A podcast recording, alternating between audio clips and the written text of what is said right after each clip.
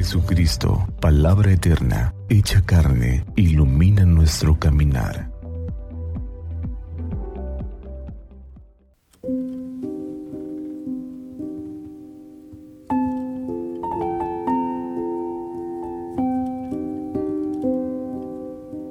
...26 de agosto, sábado del tiempo ordinario... ...del Santo Evangelio según San Mateo... En aquel tiempo Jesús dijo a las multitudes y a sus discípulos, En la cátedra de Moisés se han sentado los escribas y fariseos. Hagan pues todo lo que les digan, pero no imiten sus obras, porque dicen una cosa y hacen otra. Hacen fardos muy pesados y difíciles de llevar, y los echan sobre las espaldas de los hombres, pero ellos ni con el dedo los quieren mover. Todo lo hacen para que los vea la gente. Ensanchan las filacterias y las franjas del manto. Les agrada ocupar los primeros lugares en las banquetes y los asientos de honor en las sinagogas. Les gusta que los saluden en las plazas y la gente les llame maestros. Ustedes, en cambio, no dejen que los llamen maestros, porque no tienen más que un maestro y todos ustedes son hermanos. A ningún hombre sobre la tierra lo llamen Padre, porque el Padre de ustedes es solamente el Padre Celestial. No se dejen llamar guías, porque el guía de ustedes es solamente Cristo. Que el mayor entre ustedes sea su servidor, porque el que se enaltece será humillado, y el que se humilla será enaltecido. Palabra del Señor. Gloria a ti, Señor Jesús. Hoy en el Evangelio escuchamos una situación complicada. Jesús se pone a discutir y habla fuertemente de ciertas actitudes de un grupo que considera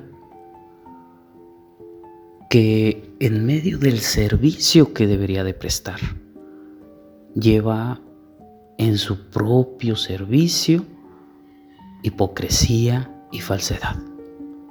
Y se refiere a los fariseos y a los escribas, personas que deberían de ser aquellos que lleven la ley de Dios en medio del cumplimiento fiel en sus vidas. Pero Jesús denuncia que lo que hacen es falsedad e hipocresía, porque lo hacen por orgullo de ser vistos, lo hacen por guardar una imagen, son autorreferenciales porque no intentan que la gente conozca a Dios, quieren que la gente los vea a ellos. ¿Cuántos sacerdotes, religiosas, laicos? Muchas veces somos autorreferenciales y desviamos la atención de Dios en nuestras propias cualidades. ¿Cuántos laicos siguen a un sacerdote, una religiosa, un laico? No porque los guíe hacia Dios, sino porque los lleva por discursos, que les gustan. Les dice lo que quieren oír, pero no les dice lo que el Evangelio intenta llevarles para su vida diaria. Por eso siempre debemos de tener en cuenta que la única referencia para nuestra vida es Dios. Dios es el único Padre, el único guía y el único Maestro.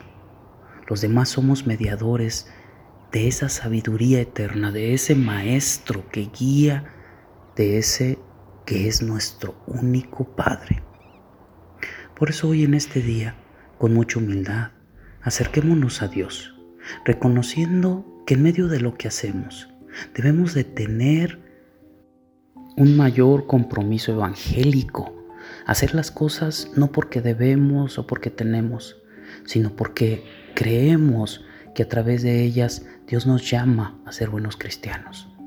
No seguir a los demás porque nos causan gracia o porque nos dicen lo que queremos escuchar, sino porque nos guían hacia aquel que es el único, que es vida, camino, verdad, que es el Señor.